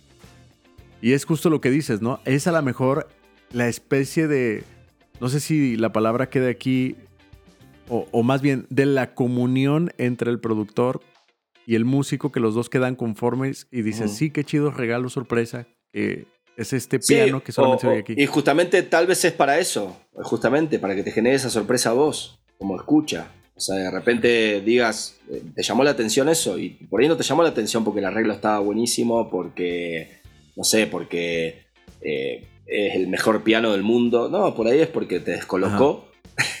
y, de repente, claro, y de repente es eso. Fíjate que hay muchas canciones que tienen unas introducciones que no tienen nada que ver con la canción. Incluso no. Pero tal vez la introducción es para que te atrape, para que de repente, ah, ah para, ¿por qué suena así esto medio raro? Y de repente explota la canción. O sea, un, claro muy un ejemplo muy claro es eh, ya es un, muy ejemplo. un, truco un poco un claro muy ejemplo es, es, un truco un truco un poco ya quemado pero era en un momento era muy típico que la introducción arranque con un efecto de radio y de repente cuando arrancaba la canción sin el efecto radio, la sensación que a vos te daba era de un... De, creció o de algo pasó, o sea, de, me sorprendió, de, pero algo que a vos te generó que de repente eh, te generó más fuerza dentro tuyo, o sea, como más ganas de, de seguir escuchando la canción. Porque creo que se trata un poco de eso, de tratar de no aburrir al que está del otro lado. O sea, fíjate, hay, hay, recursos muy típicos como la modulación de la canción, o sea, cuando modula el estribillo, el último, después de venir escuchando tres veces el mismo estribillo, o el, mismo coro, perdón, viste, el último coro y si no, una cuarta vez, entonces ¿qué hacemos? Lo modulamos. O sea, y es algo típico, pero es algo que se usa un montón, o le agregás una pandereta. Ya, ya. y crece. Y crece, o sea, o un shaker, ¿no? O sea, y, y, cambió. O sea, le agregas una sonoridad nueva, digamos, o algo nuevo, y de repente. O sea, vos lo que tenés que lograr en la canción, hay algo que se llama densidad dentro de una canción. La densidad, lo que, lo que digamos, les, de alguna manera les, les muestra, es un poco el crecimiento, cómo va creciendo la canción. Eso no significa que la canción es exponencial, que va siempre para arriba. Puede tener descansos para no cansar lo exponencial, justamente. Porque si yo estoy todo el tiempo creciendo, creciendo, creciendo, creciendo, cuando termina la canción, es ¿qué pasó? O sea, como, como que no, no, no. La sensación va a ser diferente. Entonces, en cambio, si yo vengo allá, vengo tranqui, de repente voy más arriba, sigo así arriba, y de repente digo, no, para, bajamos un montón. ¿sí? Es como un gráfico la densidad. Imagínenselo como un gráfico. De hecho, hay algo que se llama eh, timesheet, que es una hoja donde uno eh, pone la estructura de la canción, pone las jerarquías de los instrumentos, el tipo de compás, la cantidad de compases de, cada, de cada como es, eh, parte de la canción. Eh, y abajo dice densidad y hay que ir como dibujando un grafiquito en cada. Bueno, eso, sí, es eso. Es muy importante cuando vos lo ves. Porque cuando vos lo ves y no escuchaste la canción, ya te podés dar cuenta de cómo va a sonar esa canción o qué te va a decir esa canción. Oh, qué curioso. Eh, entonces que, una canción es como el show completo, pero en una pequeña escala, ¿verdad? Sí, sí, sí. O sea, hay, una vez que es muy difícil también de alguna manera enseñar producción. Eh, o sea, vos podés, como estas cositas que fui diciendo, pero ordenarlas, ¿no? Más que nada. Y, me acuerdo que un, profesor ahí de, de, donde daba clases creó algo, un PDF, que se llama Los 11 aspectos de la producción. Y en esos 11 aspectos justamente están estas cosas que estoy hablando. Está la densidad, la estructura, el ritmo, el tempo, la armonía, eh, la instrumentación, bueno, todas esas cosas. Y, eso es lo que hay que principalmente fijarse en una canción antes de entrar al estudio. O sea, que todo eso esté seguro. Oye, por esa línea, ¿qué tan conveniente es para el resultado de una producción llegar ya muy estructurado, ya muy fijo, esto es el arreglo, esto va aquí, esta guitarra va aquí, así todo macheteadito? ¿O qué tanto conviene llegar e y, tratar de improvisar un poco de no sé si esto o esto, no sé si aquí acabo o aquí acabo? Eh, ¿Cuál es el punto medio entre esos dos? Eh, eh, yo creo que la canción en sí, toda la canción tiene que estar ya decidida cómo va a ser lo único que puede llegar a cambiar, porque uno no esté seguro y necesita escucharlo, digamos, porque la verdad que, para eso existen las maquetas, para poder escuchar lo que más o menos sería el resultado cuando escucho la canción ya grabada con los instrumentos reales, por decirlo así. Una maqueta me refiero a hecho algo con computadora, ¿no? O sea, una batería electrónica, eh, cuerdas electrónicas, ¿no? Después cuando ya vamos a grabar, no sé, con el baterista al estudio, o lo que sea, ya eh, digamos, el baterista ya tiene el arreglo decidido porque tuvimos una maqueta que fue prueba y error, de alguna manera. Entonces, yo trato, trato de que esté todo totalmente decidido. Ahora, si de repente me ha pasado, de repente decir, no, no sé si estoy tan, tan decidido, por ejemplo, con este final. Y capaz que el final era un fill nada más. No sé si hacer este fill de batería, ¿sí? O este fill, o sea, el tutupá o tum tum pum pa, no sé. ¿sí? No sé cuál de los dos hacer. Entonces ahí grabo los dos. Y después en postproducción, o sea, después en la eh, cuando voy a editar, ahí que yo no soy muy amante de, cortar todo en rodajas. a mí no me gusta mucho eso, porque de repente transformo el músico en una máquina. Claro. Entonces a mí me gusta, a mí me gusta que, tratar de mantener ese, obviamente si hay algo muy corrido de tiempo sí se edita, pero, pero a mí me gusta mantener la humanidad, ¿no? Pero ahí a la hora de, no sé, de, elegir o de cuando estoy terminando la edición para entrar a la mezcla, eh, supongamos, digo, ah, toma uno tiene este final, toma, no sé, cinco tiene este final. O sea, bueno, a ver cuál decidimos. Y me gusta más el final de esta toma o esta, a ver, escuchemos. Y cuando escuchamos nos damos cuenta. Obviamente que después puede pasar que sea una cuestión de gusto, eh, pero no, siempre hay algo, siempre hay algo que termina de alguna manera diciéndote, no, sí, tiene que ser así. Mm. Eh, ya sea o por, eh, o por el estilo de feel, porque a veces también, justo di un ejemplo de feel de batería, ¿no? Pero, pero también tiene que ver mm, tal vez con, con, no sé, si de repente el feel tiene mucho, de repente dices, ah, no, che, al final sí quedó mucha información y no, al final no puede terminar así con tanta información. Se tiene que ser más simple. Entonces, ah, vamos con este. O sea, a mí me ha pasado eso de, de, tal vez con, con, respecto a lo que decías, Manu, de, de si llegar con alguna, algo que se improvise o algo que no se improvise. Yo creo que si improviso, improviso en, cosas muy pequeñas, pero después la parte rítmica, el arreglo, digamos, del instrumento, eh, ni hablar la estructura de la canción, todas esas cosas tienen que estar totalmente definidas ya. Oye, y del 1 al 10, ahorita que mencionaste esto, porque es, es una parte, Ángel le ha tocado y, verlo y ojalá algún día me toque trabajarlo contigo también, Mariano. Yo estoy habituadísimo a armar maquetas de una forma minuciosa y detallada, o sea, como si estás grabando ya el disco, pero son las maquetas, ¿no? Y quítale, ponle, juégale, escúchale, grábalo todo y ya esas maquetas las mandamos al estudio, las pones track por track y sobre eso grabamos, ¿no? Pero es de, o sea, yo soy muy así perfeccionista en ese sentido. Me gustó que lo mencionaras porque es algo que no mucho artista, no mucho músico católico se da el tiempo. Permiso, permiso, mano. Ahí está. Yo los, vuelvo, los volvía locos porque era de, no, o sea, como si ya fuera el disco y era la maqueta para estudiarla durante meses antes de entrar al estudio, ¿no?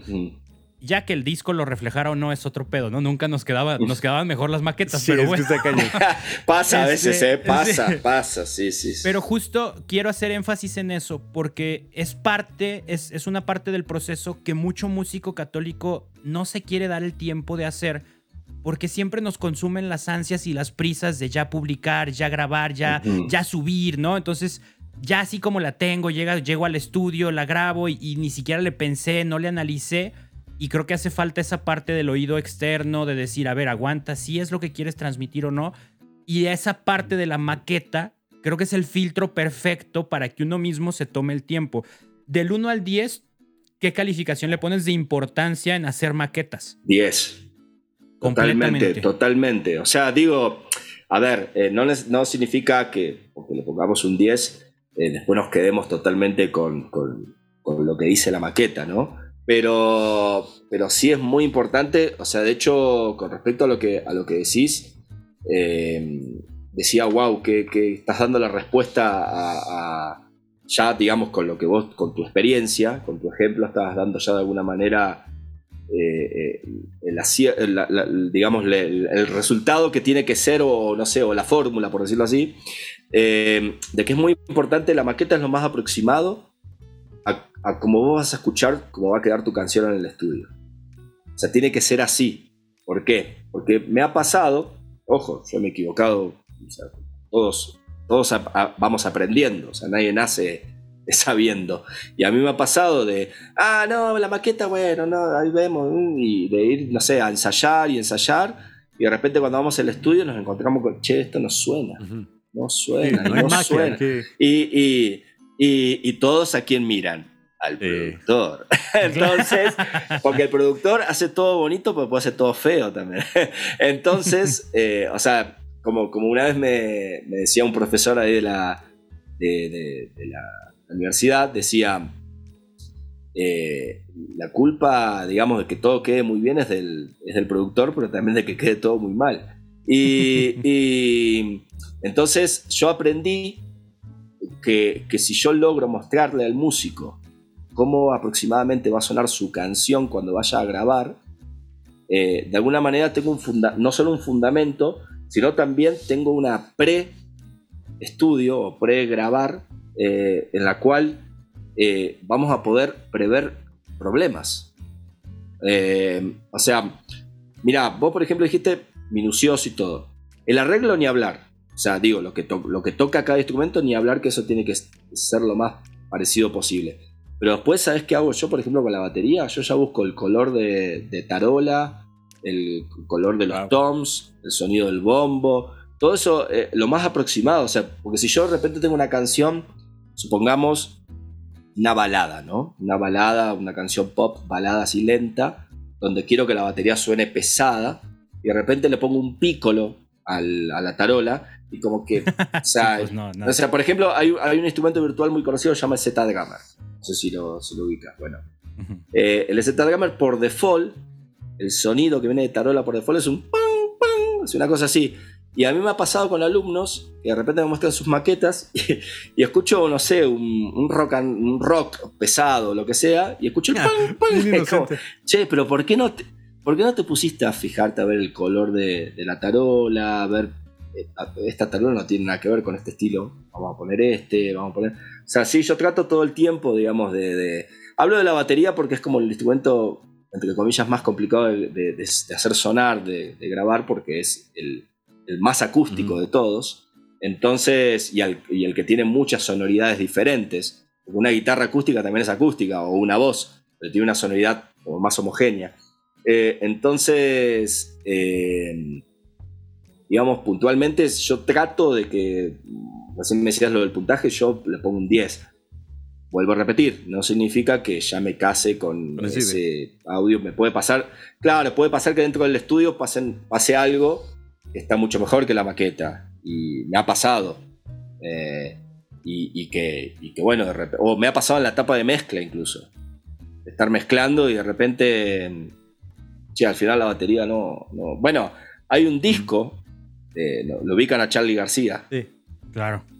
Bueno, hay un disco de Charlie García eh, que se llama Click Modernos, eh, que lo fue a hacer a Nueva York, con los mejores músicos de sesión, o sea, estaba el, no sé, baterista de, sesión de, no sé, de, creo que de, se llama? De Sting o después, no sé, el baterista de no sé quién. Bueno, o sea, todos grosísimos totales. Y, y cuando él ya había hecho las maquetas con una Roland 808, creo, una máquina de ritmo, digamos, una batería electrónica de esa época. Y y de repente escucha todo el disco mezclado, terminado con el mejor baterista del mundo, todo, todo, todo, todo, y de repente, no, no, no, no, no. Y, todo ese disco está grabado con una máquina de ritmo. No. o sea, reemplazó el baterista y puso, y puso la máquina de ritmo y, y es uno de los discos dentro del rock argentino mejores discos. Eh, y, y, creo que fue un. No sé cómo hubiera sido, no sé cómo hubiera sonado el disco con, con el mejor baterista, pero eh, Charlie como productor vio que no, que no era bueno, junto con Mario Breuer, que es otro, otro ingeniero de allá, y vio que, no, que no era, que no era, y, y, no? y fue un acierto, fue un acierto total porque ya las, las, digamos, la, y fíjense ahí cómo la maqueta pasa al revés, la maqueta supera de alguna manera o se convierte en, el álbum de alguna manera, ¿no? O sea, eh, entonces eso, eh, o sea, generalmente uno trata de llegar lo más aproximado posible a lo que quiera el estudio, ¿no? Con la maqueta. Pero de repente en el estudio pueden pasar cosas, eh, puede ser un montón de cosas, puede ser que de repente, no sé, ese día la batería, no sé, no afinó, o, el ingeniero tal cosa, o el baterista tal otra, o el productor tal otra, y, y, no, o sea, son, son casos muy puntuales y muy raros, ¿no? Tampoco quiero decir lo que no es general, digamos esto. Pero bueno, eh, volviendo a lo de antes, para no explayarme tanto, Manu, un 10 a la maqueta. bien, bien ahí. Oye, y otra pregunta que tengo. Eh, elige el número que quieras, un top de X número que tú decidas, de cosas que de plano, o sea, no, esto no se hace en el estudio. Ah, muy bien. El top 5, el top 3, el top 2, el top 10, las que tú quieras. Bueno, pero ¿qué eh, cosas no? Ok, eh, bueno, no eh, llegar al estudio sin ensayar. O sea, hay que llegar al estudio ensayado. O sea, todo ensayado. Eh, no, no, no, no, no va. O sea, vamos a ver qué onda, a ver cómo. Ah, eh, o, de repente, ah, escuché. Vete a unas salas de ensayo, no un estudio. Claro, exactamente, exactamente. O sea, para, primero hay que, hay que ir a la sala de ensayo. Sí, totalmente. O sea, eso es. Eh, y más si es una banda, ¿no? Si es un solista, bueno, es, tal vez ahí es un poquito diferente porque trabajamos con músico de sesión. Y se supone que el músico de sesión es un músico profesional, un músico pago, y bueno, estudió en su casa eh, la, maqueta, ¿no? La previa maqueta que le envías. Exactamente. Eh, me ha pasado de los, dos, los dos casos, o sea, de que es así, de que nos encontramos en el estudio, llegamos y el baterista, eh, digamos, estudió en su casa, digo baterista, o el guitarrista, o el tecladista, quien sea, estudió en su casa y, llegamos y funciona todo bien. Así todo, yo como productor me junto con cada músico, más que sea de sesión, para ir a escucharlo, porque mm. es importante.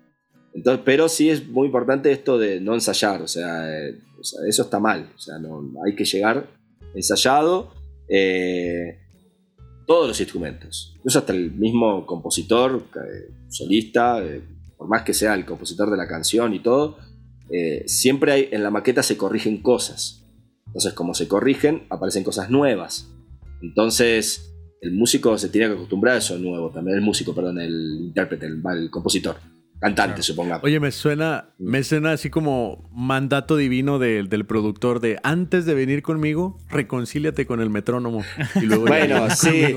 Eso, eso, tu ofrenda. eso, digamos, es algo no que, que, es netamente el baterista, pero sí es muy, muy importante en el área del baterista. Ahora todos, tienen que. Yo generalmente cuando. Si está la capacidad, si, digamos, si. Si lo amerita y todo, trato de que todos ensayen con metrónomo. ¿Se puede? ¿Se puede tener una producción que tú digas, esto va a salir profesional sin que se grabe con metrónomo? Sí, también, sí, claro. Sí. ¿Qué? ¿En serio? Sí, sí, sí. La esperanza de la mayoría.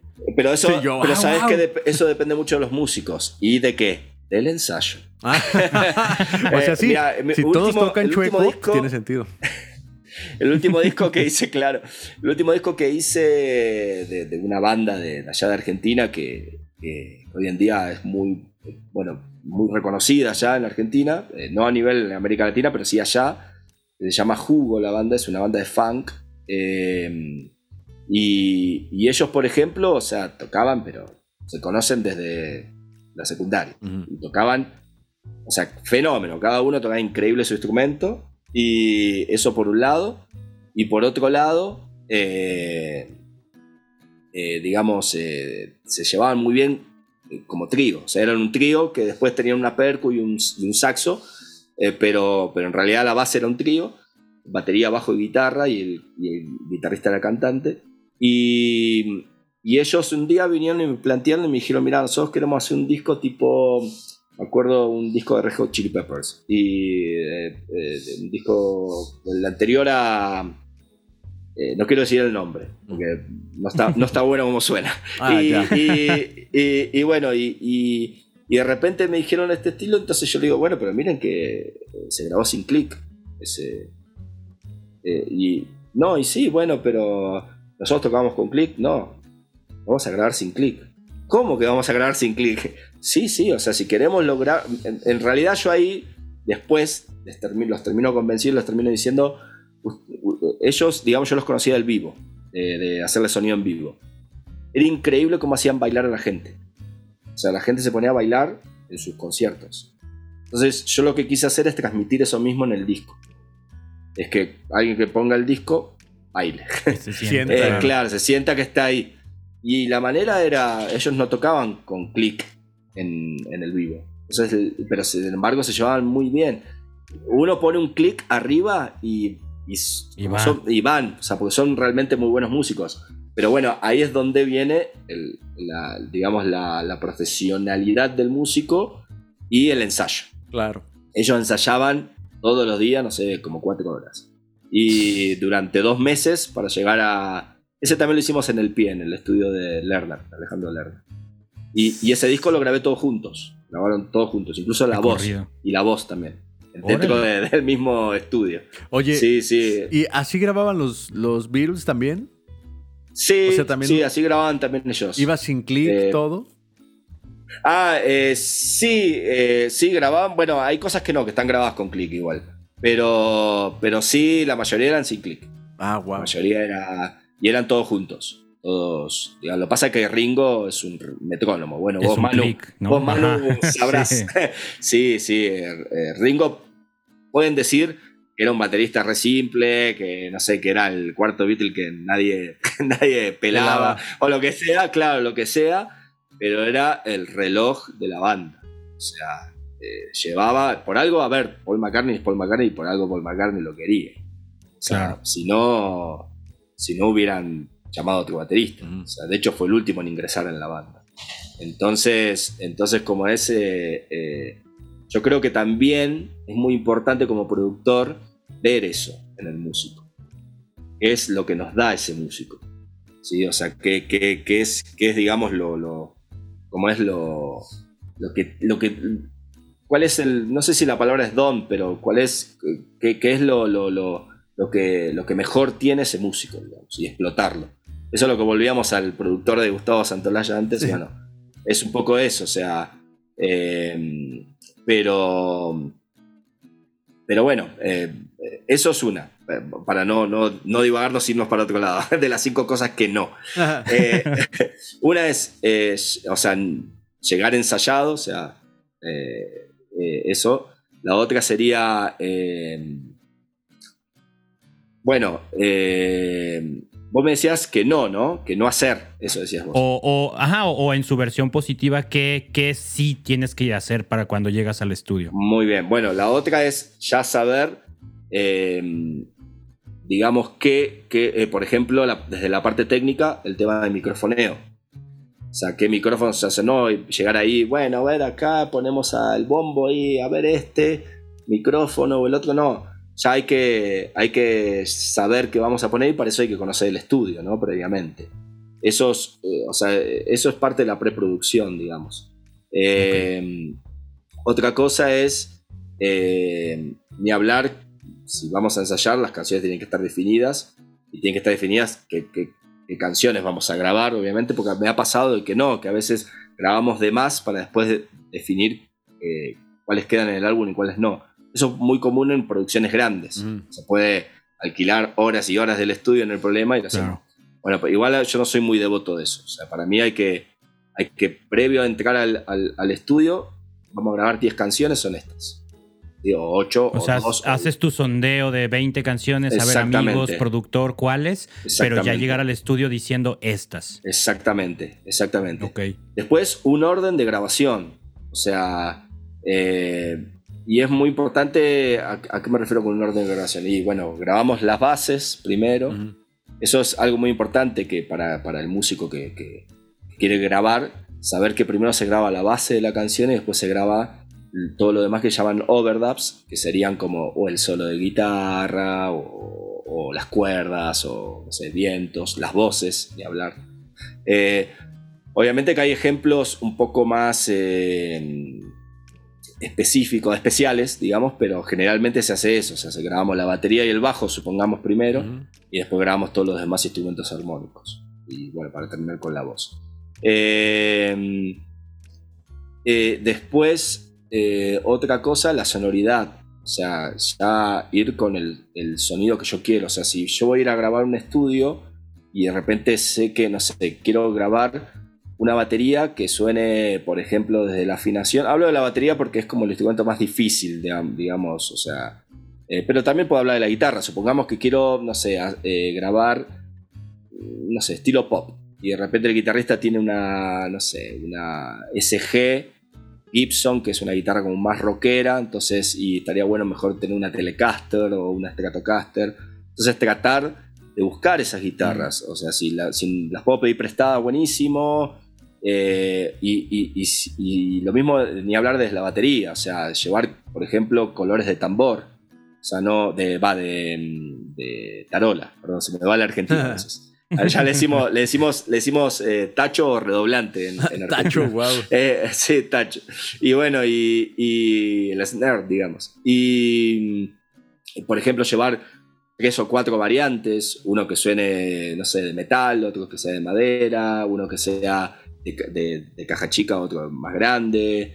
Eh, y, de hecho, yo cuando hacía los, discos allá en Argentina trabajaba con un Drum Doctor, que es un, digamos, el encargado de afinar la batería y de buscar el audio como quiere. Pero es muy importante llegar. O sea, y, ojo, eh, hablo de una producción pequeña también, eh, porque por ahí, viste, de repente parece, no, pero eso es inalcanzable, no podemos. No, no no es inalcanzable porque todos tenemos amigos músicos que nos pueden también prestar, o de repente, no sé, eh, yo tengo tal batería, pero Manu, por ejemplo, tiene una batería que capaz que viene bien para ese, para ese disco y che, Manu, no te querés venir y tocar o, no nos prestás la batería y te venís y la, afinás o no sé, qué sé yo, por dar un ejemplo, ¿no? Eh, eh, eh, pero es muy importante eso, o sea, de, ya llegar y ese sonido donde lo tengo, la maqueta. Entonces, por eso lo que hablábamos del 10 en la maqueta. Pero bueno, no sé si dije las 5, creo que sí que dije 5, pero. Por ahí fue, por ahí, por ahí le dimos, le dimos a bastantes. Este, oye, pues ya para no quitarte tanto tiempo, seguro vamos a tener que hacer una segunda versión. Nos faltó todo el, el, durante y después del estudio. Sí, claro. Eh, Ángel, ¿algo que quieras preguntar antes de, despedirnos? Eh, no, al contrario, agradecer eh, todo lo, toda la información que diste y también lo apasionado que, te dejaste ver en este podcast. De verdad es, un honor conocerte, Mariano. Ah, muchas gracias, Ángel. El honor es, es mío de, conocerte a vos. Bueno, Manu ya lo conozco, pero de la invitación, ¿no? O sea, de muchísimas gracias. De hecho, cuando Manu me, me escribió y me dijo, bueno, Manu puede decir es verdad. Mi respuesta fue sí, o sea, así como, o sea, fue, fue como, como emocionado porque la verdad que si hay algo que me gusta es, es eh, eh, poder, digamos, transmitir, ¿no? Transmitir eh, más que los conocimientos, las ganas. O sea, de que el músico que está del otro lado, que está por arrancar, que arranque. O sea, que, que, que, que cuando escuche este podcast diga, uy, sí tengo ganas de grabar, uy, sí tengo ganas de hacer esto, uy, tengo ganas de hacer lo otro. Eso es lo que más me parece importante eh, como, como, como, digamos, como, persona que está hablando de, de producción musical. Eh, por eso, encantado si me quieren para otro podcast, para lo que quieran, yo feliz. O para un proyecto. Y, ah, también, no tengo problema. Y perdón que hablo mucho. No, no, no. no, no, al contrario, de eso se trata el podcast.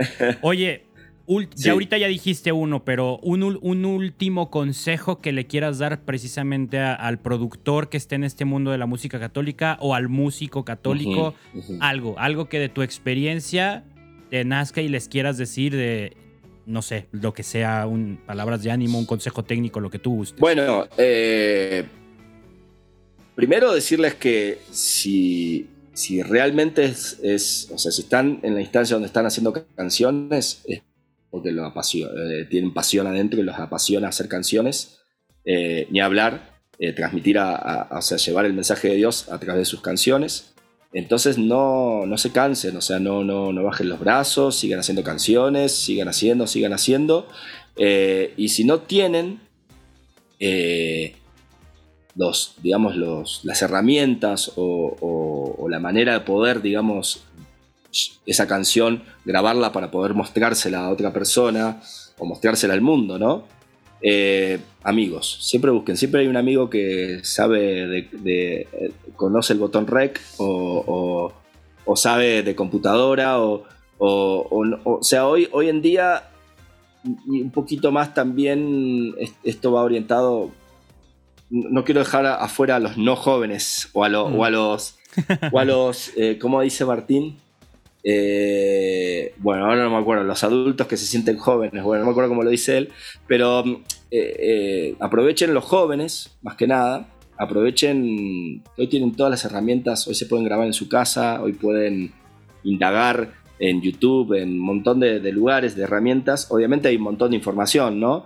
Pero pueden, digamos, estar como, como con las herramientas ahí a mano, entonces aprovechen y, empiecen a investigar y empiecen a jugar y, tómenselo como un juego, porque esto es un juego. O sea, es un juego eh, que después obviamente se torna en, algo profesional, pero no se cansen, o sea, no y, no, si de repente viene alguien y no sé, y, le, muestran tal canción y, ah, sí, o sea, como sienten que no, que por ahí no, no hay un feedback, no se cansen. O sea, no, no se caigan y, o sea, ustedes hacen canciones eh, para Dios, eh, para, para, transmitir, digamos, un mensaje y eso es lo más importante. Entonces, eso sería mi consejo a nivel, a nivel digamos, como, como de, motivación, ¿no? Eh, y, digamos, técnico o eso, no, cómprense una plaquita de sonido chiquita o un microfonito y, y si no, no tienen la posibilidad de comprárselo, el celular. El celular viene con una grabadora de sonido y graben ahí sus maquetas. O sea, yo les, contaba al principio que a mí una vez hice una canción o arreglé una canción en base a una voz. No se puede. Si tienen ideas, si tienen... O sea, obviamente esa persona que me grabó con la voz cantaba fenómeno, y, pero no sabía tocar ningún instrumento. Y bueno, y entonces es posible. O sea, no, no hay nada imposible. Hay maneras. Exactamente. Totalmente. Pues muchísimas gracias, Mariano. a todos los que escuchas, les, les vamos a dejar aquí los, las redes de Mariano, el contacto, porque seguido, eh, pues ya escucharon, él se dedica también a dar clases, cursos, talleres de producción, arreglo y todo esto.